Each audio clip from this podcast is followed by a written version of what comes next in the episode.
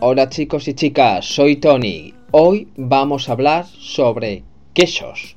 Antes de empezar sobre el tema de quesos, vamos a ver las palabras claves. Curado. Chenshuta. Semicurado. Banchensuta. Bocadillo. Sándwich.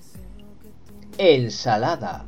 Sala pasta, idalimiento, hornear, cao, fresco, ciencienda, tarta, dangao, salsa, tian, proteína, tanbaizhi, tejido, zhi, calcio, gai, fósforo, lin, nutriente, yin yang, hueso. Good mantener el peso. Keep fit. Bao Qi Qi Zhong. Grasa, Qi Vitamina, Vitamin. Sodio, Na. Zinc, sin, Insulina. Y Dao Su.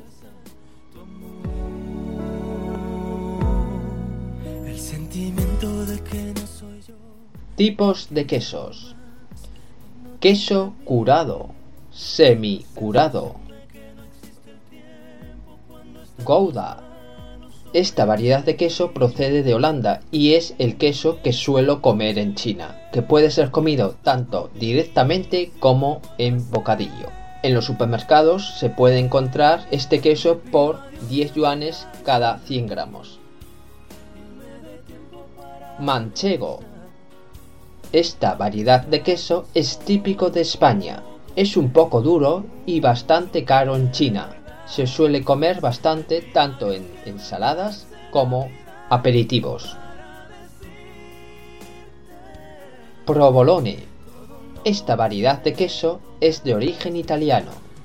Es un poco picante. Si no se consume pronto, tiende a endurecerse. Principalmente se come en sándwiches y es fácilmente derretible. Feta. Esta variedad de queso procede de Grecia. La traducción al chino es perfecta. Para mí es ideal para poner en ensaladas tipo mediterránea.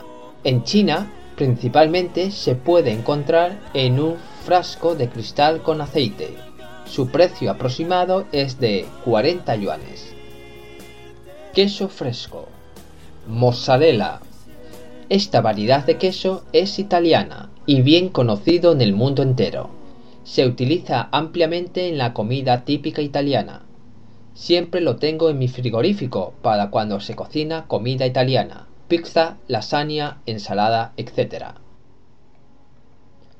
Mascarpone, otra variedad de queso italiano. Se utiliza principalmente en la elaboración de postres. Siempre lo tengo en mi frigorífico y es bueno para hacer tiramisú u otra clase de tartas. Queso azul. Esta variedad de queso es de procedencia francesa, el cual o se le ama o se le odia, como el chou tofu en China. Para los chinos que no están acostumbrados a comer queso, puede resultar de sabor y olor fuerte, que puede desagradar al que lo come. En el mercado chino el precio puede variar, pudiendo ser caro o barato. El tipo que vemos en la foto de la parte superior, de forma triangular, puede rondar los 25 yuanes por cada 100 gramos. Es bueno para poner en ensalada, pizza o hacer salsas. Beneficios. Proteína. Muchos quesos constituyen una buena fuente de proteínas que ayudan a reparar y mantener los tejidos de nuestro cuerpo. Calcio y fósforo.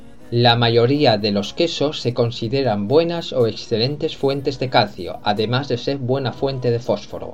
Ambos nutrientes ayudan a que nuestros huesos crezcan fuertes. Mantener peso. Quesos frescos son ideales para mantener tu peso por su bajo nivel en grasas. Destaca por las vitaminas A, B y D.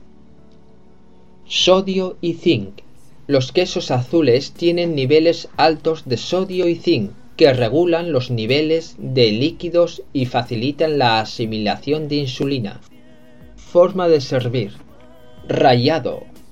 La comida italiana usa este tipo de quesos. En cubos. El curado o semicurado se pueden comer en cubos, comiéndose directamente.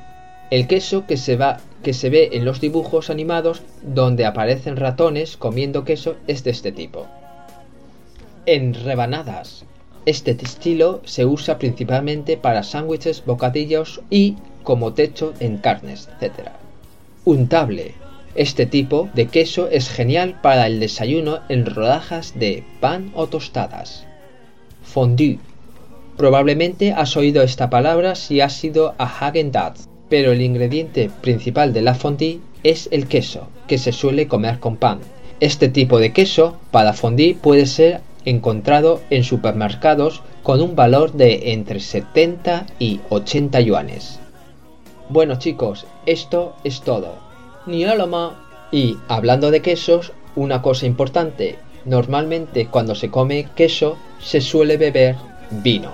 Así que otro día vamos a hablar sobre vinos. Bueno chicos, pasadlo bien y sed felices.